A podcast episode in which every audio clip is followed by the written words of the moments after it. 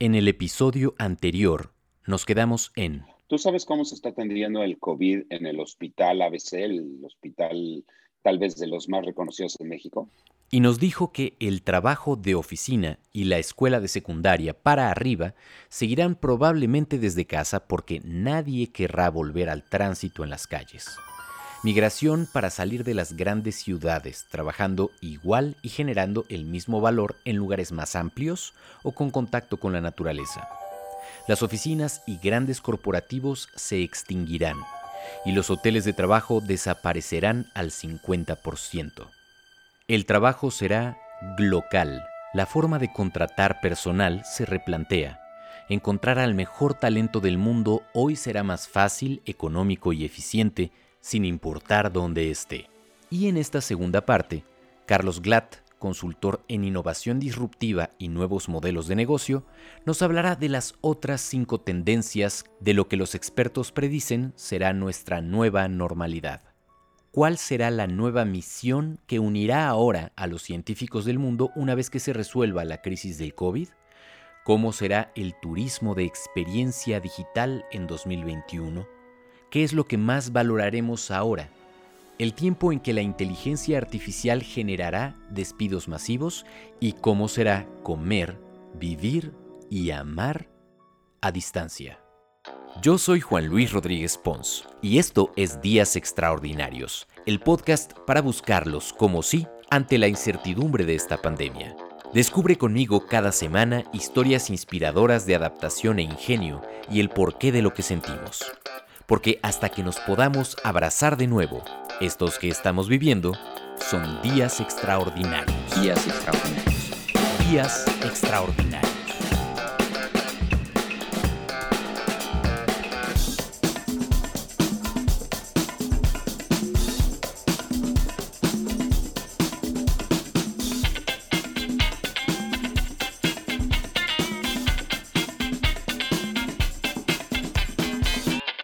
Sabes cómo se está atendiendo el COVID en el hospital ABC, el hospital tal vez de los más reconocidos en México?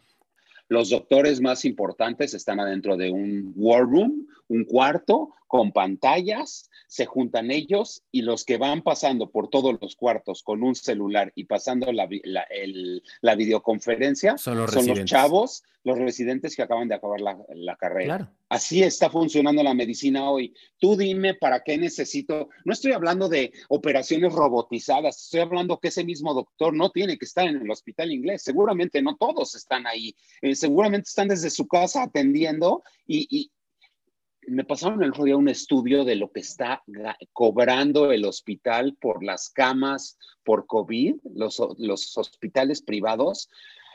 No pueden creer los millones que están saliendo de ahí. O sea, una cosa tremenda, tremenda. Y para darte un respirador y casi no medicinas, porque no hay mucho que darte. Entonces, están encontrando nuevas formas de seguir haciendo el negocio, en pocas palabras. Tiene que sobrevivir, pues son los que nos curan, ¿no? A final de cuentas. También es, es una de las cosas que nos ha enseñado esta pandemia y lo hemos hablado muchas veces, el valor de la salud. o sea, ¿en dónde le quieres invertir? ¿No? Y, y, por eso ese salud, dinero y amor, pues tiene ese orden, ¿no? Este... Como escribió un amigo, un Simón Cohen en su nuevo libro de Plenitud, dice que el nuevo lujo es la salud. Tal cual. Otro de los grandes lujos ahora es la naturaleza y el contacto con espacios abiertos. Algo que estoy viendo y que tú, tú destacas en la, en la conferencia y que es uno de esos grandes enigmas que va a cambiar las reglas de cómo está distribuido México, es la, en dónde vamos a vivir. Es decir, tiene sentido, y lo hemos, lo he venido diciendo en los últimos podcasts, ¿no? Y ustedes que nos escuchan lo saben, que pues ahora ya no tiene tanto sentido una ciudad. Vivir en una ciudad, pues cuando no hay una oferta cultural de entretenimiento, donde ya no puedes salir a bares, donde ya no puedes ir al cine, entonces, ¿qué sentido tiene vivir en una ciudad, no? Y entonces empieza a sonar mucho más bonito esa casa en los suburbios con un jardincito que sea solo para ti, donde puedas este, que tus hijos se puedan divertir. Y eso no se hacía antes porque qué flojera poder viajar tres horas para poder trasladarme a la gran ciudad donde todo se centró y donde el gran Tlatuani atiende, ¿no? Eso parece que será la primera patada de una descentralización muy necesaria en nuestro país. ¿Tú cómo la ves? muy necesaria y muy eh, deseada, yo creo. Yo, yo, yo vivo en los suburbios, pero vivo en una zona donde hay 200 salas de cine alrededor mío, restaurantes, tiendas, todo, y yo decía, bueno, es que me gusta vivir aquí por eso, pero pues ya ni me gusta ir al cine porque ya me acostumbré, ni me gusta ir a los restaurantes porque vienen mis amigos aquí. Estuvimos en Valle de Bravo. Valle de Bravo es tal vez, más que Valle Bravo es Avándaro, es tal vez la zona de México país que el metro cuadrado ha subido más en el último año. O sea, las casas se triplicaron de precio para renta y para compra. ¿Y por qué? Porque está a una hora de la Ciudad de México, a hora y media, eh, y en cambio estás en la naturaleza, puedes ser lo que quieres, hay buen internet. Yo que estuve ahí de vacaciones rentando por un Airbnb un departamento, yo decía, es que yo podría quedarme aquí a vivir para siempre.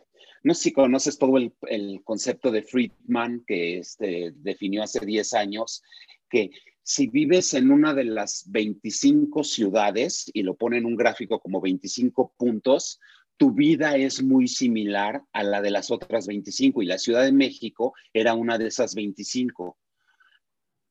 Eso ya no existe. Si vives en un lugar natural, pero tienes buena conexión a Internet, puedes vivir como en una de esas ciudades. Y le agregaría yo, y llega eh, paquetería, llega Amazon, llega Mercado Libre, llega, o sea, al estar conectado con el mundo, empieza a sonar mucho más atractivo entonces esos pequeños asentamientos en donde tienes no 16.500 librerías, sino una o dos, y encargas los libros que te interesan.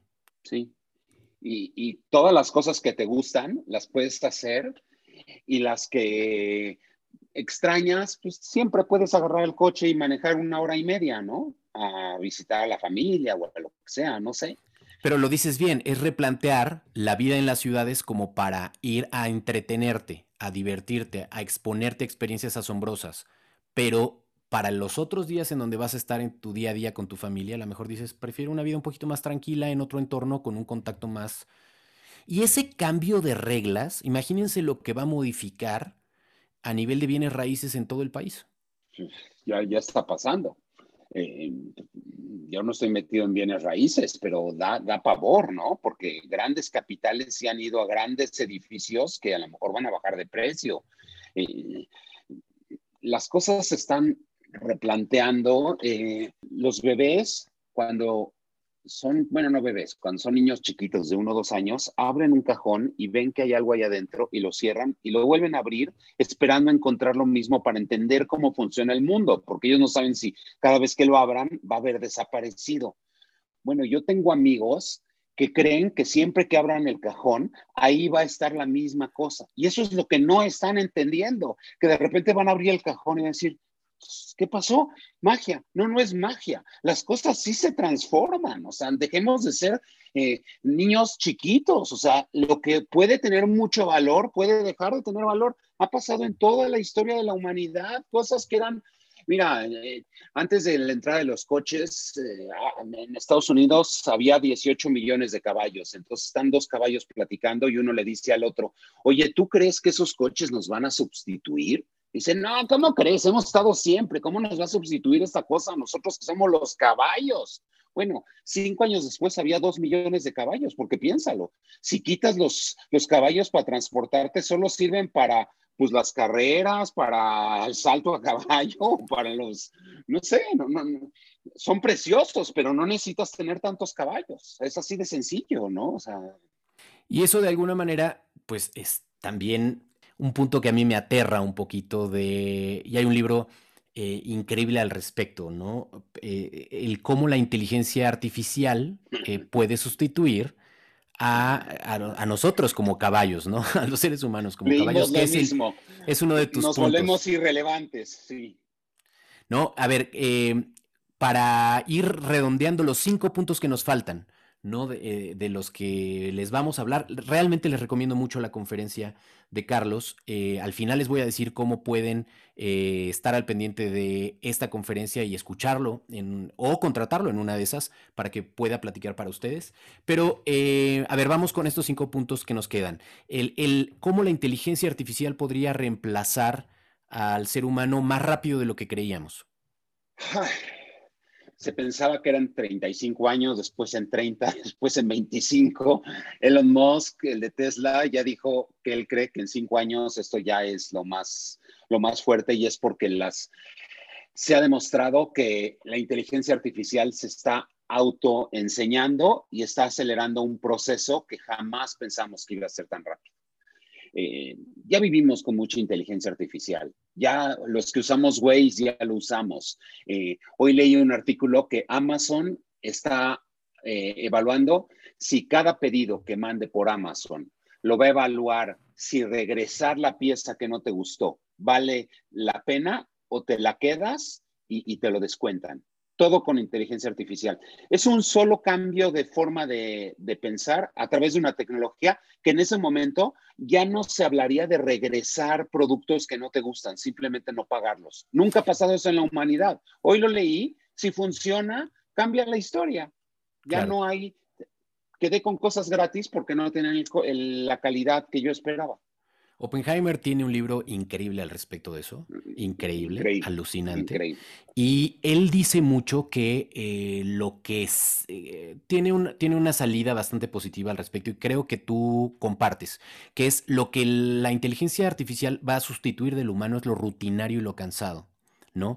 Sí. Eh, no la creatividad, no el sueño, no la emoción, muchas otras cosas que no, que también son parte del trabajo como tal.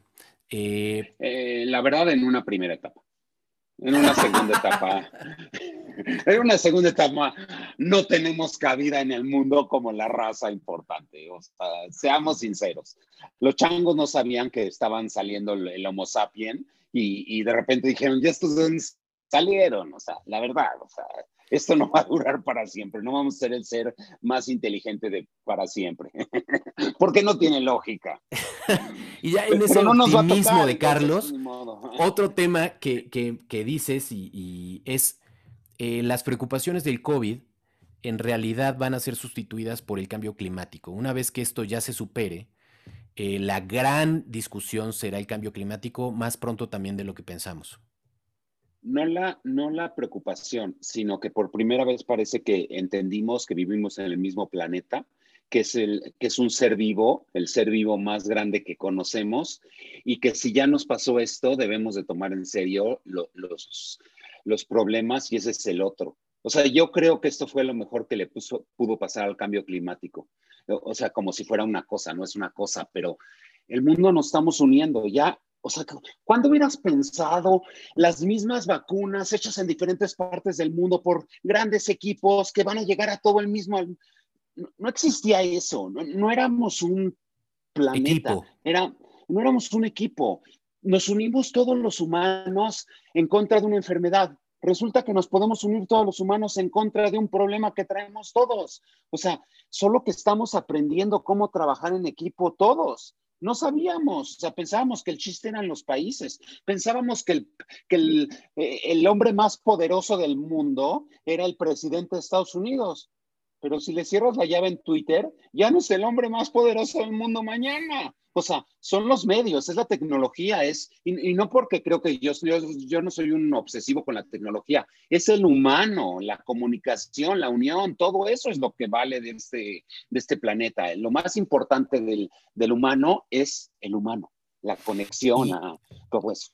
Y a mí, y eso toca con el otro de los puntos que, que tú, de estos 10 puntos, que es mi favorito, por supuesto, porque ustedes saben que ese es mi mero mole que es el tema de las experiencias. Eh, de las pocas cosas, creo, muy positivas de las que tú estás mencionando en este análisis, de estas 21 tendencias que pueden suceder a lo largo de este año y de estas 10 que estamos rescatando para el podcast, una es el turismo de experiencia digital. Porque piénsenlo, y lo dice muy bien Carlos, es cuántas ganas no tienen de hacer un montón de cosas cuando se pueda ya hacerlo. la experiencia como tal, el vivir las cosas, es algo que estamos añorando y que nos genera muchísima ansiedad. Eh, ahí viene el abrazarnos de nuevo que tengo en cada, el final de cada uno de los episodios, como ustedes lo saben. En fin, tú le ves muy buenas expectativas a todo lo que tiene que ver con turismo de experiencia.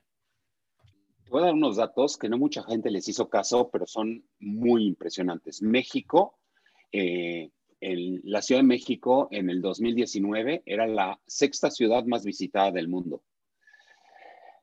No nos fue muy bien como ciudad en la pandemia, pero como país pasamos a ser el tercero más visitado en el mundo durante la pandemia. Fuimos el único que no perdió tanto turismo comparado con Francia y España, que están arriba. ¿Y qué pasó? Que mucha gente se fue a Cancún porque en Cancún no hay reglas, porque los que querían liberarse se fueron ahí, dijeron, yo hago lo que quiero, Tulum es es un lugar de contagio, pero también es un lugar que la gente decidió vivir más libremente. Está bien, está mal, está equivocado, eh, irresponsabilidad, cada quien hace lo que quiere con su vida y, y se acabó. Lo que está pasando es que la gente quiere ir a lugares auténticos, pero vivirlos en este siglo todo el proyecto que yo estuve trabajando el año pasado era una cosa que se llama Revive, que era para darle a la gente que viene a México la experiencia de los aztecas, pero digital, pero en las pirámides. Pero eh, yo qué sé, entrabas a unas cosas que era un cubo y unas cosas que te hablaban los dioses y se, unas tecnologías increíbles para volverlo a vivir. ¿Por qué? Porque el lugar más visitado son las pirámides de Teotihuacán en la Ciudad de México y el segundo es el Museo de Antropología. Sí, solamente que los dos, bueno, las pirámides están desde siempre, pero el, Museo de Antropología está impecable, pero impecable desde hace 30 años, está igualito, ni, no le han cambiado ni la iluminación. La gente quiere aprender de los aztecas. Ahí sí, no seas exagerado, no es cierto. El, no, antropología tuvo una, una remodelación bastante notable. De cuando tú y yo fuimos a la, secundaria, no, no inventes. Sí, no, lo que tú quieras, pero no es un museo moderno porque me lo recorrí tres veces. Están las piezas, o sea... Eso sí, a nivel museográfico hay un montón de que se puede hacer, claro, siendo uno de los más visitados, claro. Y, ni siquiera sabes, o sea, hay una que es la, diosa del sexo, que era de los aztecas, eh, Xochipili, se, se, puede hacer una cosa loquísima y de los estupefacientes, de eso era, las flores que tiene alrededor de ella, de eso habla. Y hay una escultura que es la original, ahí puesta en un bloque y dice Xochipili. ¿Sabes todo lo que puedes hacer con Xochipili? y Decir, nosotros inventamos el sexo y, ese tipo de cosas. Bueno, no lo inventamos, sino son cosas que se prestan para hacer experiencias que digas, no, bueno, esto sí es loquísimo. Ahorita, ¿qué vamos a hacer? Lo estamos transfiriendo a Tulum porque ahí sí sigue habiendo experiencias, entonces estamos viendo. Porque además hay, eh, México tiene un bagaje histórico y de, eh, hay sustancia en este país, hay, hay, hay, un, hay un con qué, ¿no? Hay un con qué preparar, hay una gastronomía espectacular. Desde ese lado, eh, creo que, y crucemos dedos, será una de las herramientas si nuestro gobierno se pone las pilas y entiende la importancia auténtica del turismo como tal del por qué tendría que ser uno de los grandes motores de nuestro país. Pero bueno, este, ojalá algún día eso suceda. Yo creo que lo va a seguir siendo con todo y lo que haga el, gobierno, porque han seguido llegando. Y eh, después vendría el tema de las suscripciones. Ese es el penúltimo punto de, que les vamos a hablar hoy. Las suscripciones, cuando yo leí esto en tu conferencia dije, bueno, me alegra mucho porque yo me peleo mucho con muchos amigos del decir, a ver, aquí hay de dos. De todo lo que estás consumiendo lo vas a pagar de una manera o de otra. O lo pagas con dinero, lo pagas con tus datos. Y yo prefiero pagar con dinero. Exacto. La, neta. Sí. Entonces, platícales un poquito de qué ves tú con los servicios de suscripción. Porque lo hemos dicho muchas veces, nada es gratis ni nada debería ser necesariamente gratis. Bueno, habrá muy pocas cositas que sí. Sí, el aire, el agua, el oxígeno. Y hay gente que eh, debate. ¿Sabes que el agua ya está cotizando en la bolsa desde hace unos días? ¿De verdad? Te lo juro. En, Estados Unidos. Wow. Y eso es un temazo, temazo. Wow. Sí, ¿y de quién es? No, no, no sabes. O sea, hay mucha gente que dice el agua no tendría por qué ser gratis. No, de hecho Nestlé casi pierde el CEO por decir que el agua es el que la embotella. bueno, pues por ahí va el tema de lo que está pasando desde hace unas semanas. Está muy interesante porque es, está empezando a cotizar como una materia prima, como una sustancia que debe tener un valor. ¿no? Y obviamente hay un gran debate al respecto de, pues sí, pero es que hay gente que dice que es una necesidad del ser humano, ¿no? O sea, a diferencia del petróleo. El artículo que leí, me parece que era de, de New York Times o de Washington Post, decía justo eso, ¿no? Es sí, pero si tú no tienes dinero para comprar gasolina, te bajas del coche y caminas. Si no tienes dinero para comprar agua, ¿qué haces? Pero bueno, eh, aquí estamos hablando de las suscripciones. Las suscripciones. Primero que nada, el modelo de suscripción cada vez más personas se está acostumbrando a él. Si yo cada vez que viera algo en, en las cuatro o cinco plataformas que, que tengo en mi que pago para ver contenido, porque un amigo me dijo, ¿por qué tienes todas? Digo, pues es lo único que hago, o sea, por lo menos tener variedad, ¿no? Entonces, eh, de hecho, yo veo todas las series en el celular estoy un poco loco. Hago todo en el celular, escribo, leo, todo, porque creo que nos debemos de acostumbrar a un solo lugar para cuando todo sea en el ojo ya estemos entrenados y no 17 millones de pantallas. Pero bueno, escribí el artículo, pienso escribir un libro desde el celular, a ver si lo logro. Entonces, eh, la plataforma es maravillosa cuando es por suscripción porque sientes que es un gasto fijo y ya no estás pensando cada vez que lo decides. Por otra parte, nosotros ahorita vamos a lanzar un, proyecto, se lanzó hoy, que se llama Unspoken Room, que es una plataforma en la que los grandes plumas de este país van a subir contenido directo y más en contacto contigo. ¿Por qué lo estamos haciendo así? Porque la gente no quiere recibir millones de cosas, quiere contenido real dicho por el que a mí me gusta escuchar. Y si voy a pagar un dólar al mes por tener eso, pues lo pago, ¿qué me importa? O sea, la curaduría hoy es casi, casi lo más importante. Si puedo escuchar a tres diferentes opiniones sobre el mismo tema inmediato, porque la inmediatez hoy es lo más importante. Pasa algo, pasa lo de Estados Unidos, el Capitolio, no sé qué. Imagínate en ese momento te llega tu celular y escuchas la opinión de cuatro e, especialistas. Estamos acostumbrados a oír a los especialistas solo cuando hay ciertos gran, grandes eventos, o sea, en el Mundial hay eso. Pero imagínate que hay uno de fútbol y en el momento que ganó o perdió el América, los cuatro te dicen, no, es que no Ah, ya aprendí, se acabó. ¿Quién no quiere tener algo así en su celular? Porque los servicios son maravillosos cuando pagas por ellos, porque uno no pagas publicidad, no hay un sesgo, que es lo más importante, porque todos sabemos, si estás viendo un canal y le pertenece a una persona, nunca van a decir eso. Pero si es porque es lo que te iba a preguntar, ¿no se parece un poco a, a las secciones de opinión de los periódicos? Sí, pero en los periódicos viven de la publicidad y tienen que imprimir.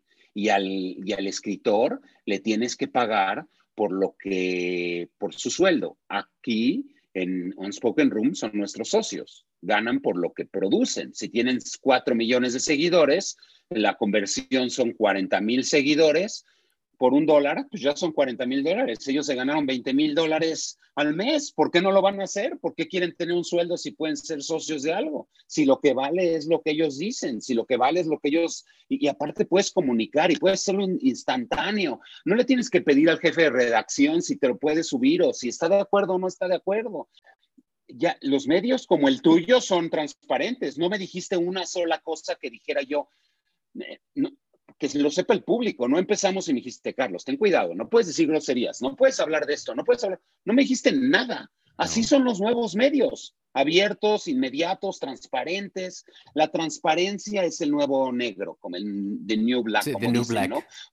sí, lo que es, hay un libro maravilloso de transparencia, luego te lo paso, que es ¿Por qué lo más importante hoy de las empresas es la transparencia? Porque estamos tan metidos en eso que dices, ya, háblame directo al Chile, ¿no? Pero también viene eso también en los medios. Es, estamos viendo un cambio de gobierno en Estados Unidos esperando que regrese eh, una era de, eh, pues, que lo que se diga frente a un micrófono sea verdad, ¿no? No sea la, la verdad relativa del presidente en turno, ¿no? Esto obviamente estoy hablando de Estados Unidos, ¿no? O sea, nosotros todavía tenemos que esperar un rato. Esto te lo pregunto porque en tu conferencia dices, todo lo que se publique en los medios se va a revalorar el, el fact, se va a revalorar la verdad, se va a revalorar el no es esa tía de Facebook que dijo tal cosa, se va a revalorar el que o sea, yo, yo no me gusta ver noticias en Facebook. A mí me gusta ver noticias y pago la suscripción del New York Times porque confío en el equipo de periodistas que están trabajando detrás de eso, ¿no? Es hacia donde tú dices que se va a regresar poco a poco. Que los que tenemos, eh, en las personas que admiramos, que confiamos, quiero que me lo diga al oído. Pero eso eh, cuesta. y entonces pues, hay que es un poco como el radio. Si sientes el radio era el medio que más era así. O sea, cuando Pedro Ferriz de Con yo lo escuchaba mucho en el radio, hasta llegaba a mi casa y decía, me lo dijo Pedro Ferriz de Con, y mi esposa siempre se burlaba de mí. Me decía, bueno, pues es que lo oigo diario, me lo dijo a mí. Bueno, el único problema es que no sabes que es de los grandes perdedores el radio, porque el, el radio en la casa no se escucha hace años. Todos lo escuchábamos en el auto y dejamos de usar los coches. Entonces bajó su, su penetración muchísimo. Entonces, ¿qué sustituye al radio? Plataformas directas que yo pago, que me habla esa persona y me dice lo que piensa y lo analiza, y, pero directo, no como un entrevistador. Y a la hora en la que yo lo puedo escuchar, no a la hora en la que el on demand. Claro, cuando yo quiero, donde yo quiero, en la plataforma que yo quiero, si yo quiero hacerlo todo en el celular, está bien. Y si lo quiero hacer en, en 25 mil pantallas, también está bien. Y finalmente, el punto número 10 que en estas tendencias que ves le llamas comer, vivir, amar a distancia. ¿En qué consiste? Estar separados del lugar donde estamos acostumbrados para vivir ahí, pero se da una tendencia de permacultura muy fuerte que está empezando apenas. Yo quiero poder producir mi comida, comer, vivir, libertad. Es una nueva forma de vida eh, está empezando entre grupos muy cerrados. Tengo la suerte de que mi hijo está metido en, en eso, entonces me, me, da información de primera fuente. Acaba de hacer un, un, un, diplomado de seis meses con gente de todo el mundo y es una tendencia que viene muy fuerte. Olvídate de lo artificial, todo natural, todo yoga, todo, pero en una forma de vida más, más real se parece más a la vida de las cavernas que a la vida de 1990, sí. Es, ya no es slow food, sino es slow life. Sí, sí. Es muy difícil saber si cuando dentro de un año y estemos en otro enero y estemos arrancando el 2022, podremos ver qué tantas de estas cosas eh, pues sucedieron así a lo largo de este año que seguramente tiene, como, como se los decía el episodio pasado, muchísimas expectativas. Si la gente quiere saber un poquito más de todas estas ideas que están detrás de estas tendencias de las que hemos hablado en este episodio, eh, ¿cómo te puedes seguir? ¿En dónde te encuentra para estar al tanto de tus siguientes conferencias? Miren, estoy en todas las redes como Carlos Glatt, Glatt es G-L-A-W-T. Eh, tengo la página también y Speakers México me, me vende y Speakers México es el que le da estas conferencias a las empresas. Yo, yo lo que siento es que estas conferencias tienen mucha información, pero ya con las empresas nos vamos más profundo en su área, porque para replantear hacia dónde va una industria hay que analizar y no se puede tomar a la ligera. Eh. Porque si ustedes no conocían antes de escuchar a Carlos aquí, pues Carlos es básicamente eso, es como, a mí me parece, eh, desde que yo tengo el gusto de conocerlo, no tan de cerca como yo quisiera, porque después de esa vez que nos conocimos en Chilango, pues han pasado muchos años, ¿no? Y eh, es como un, como alguien que ustedes pueden contratar para pensar dentro de su empresa, ¿no? O sea, les recomiendo mucho que si no lo están siguiendo, lo sigan ya, porque ahí se van a enterar cuando haya una siguiente oportunidad de escuchar un poco más de Carlos y de todas estas, de esta mente muy interesante que no para y que siempre está buscando alternativas y cosas eh, para compartir. Y, y sí es uno de esos grandes casos de buscarle el cómo sí a la vida. Así que te agradezco, Carlos, que hayas estado con nosotros en Días Extraordinarios. Ha sido una conversación muy disfrutable. Muy, gracias. De veras muy disfrutable. La guardo en mi corazón porque la fue un día muy especial. Te puedo decir que me hiciste el día, la semana y a lo mejor el mes. Pues me alegra un montón. Al 100%, sí. Me alegra un montón. Te agradezco muchísimo y estamos muy pendientes para ver qué de esto te propongo algo. Dentro de un año, normalmente los invitados de días extraordinarios no repiten. Pero ¿qué te parece si, si Dios nos presta vida, dentro de un año volvamos a reunirnos para ver qué tanto de lo que platicamos sucedió o cómo se modificó? ¿Te late? Me late. Vamos a hacerlo durante la primera semana o segunda semana de enero de 2022. Cuando ya tengamos una evaluación y veamos y digamos, ok, esto pasó, esto no pasó, eh, nunca se nos hubiera ocurrido que esto iba a pasar. Te mando un abrazo a la distancia. Igualmente. Gracias al público, gracias a todos. Estamos en contacto en las cuentas de Instagram, arroba podcast Días Extraordinarios y la mía, arroba Juan. Pons. Me dio mucho gusto que me escribiera mi buen amigo el doctor Matsu Akaki para contarme que le gustó mucho el episodio pasado y que efectivamente ya están haciéndose las consultas en videollamada. Un gran abrazo a Matsu, a quien pueden escuchar por cierto como invitado en el episodio 15 en lo que nos podemos abrazar de nuevo y descubrimos si todas estas tendencias se cumplen en el 2021, que ustedes y sus familias estén muy bien.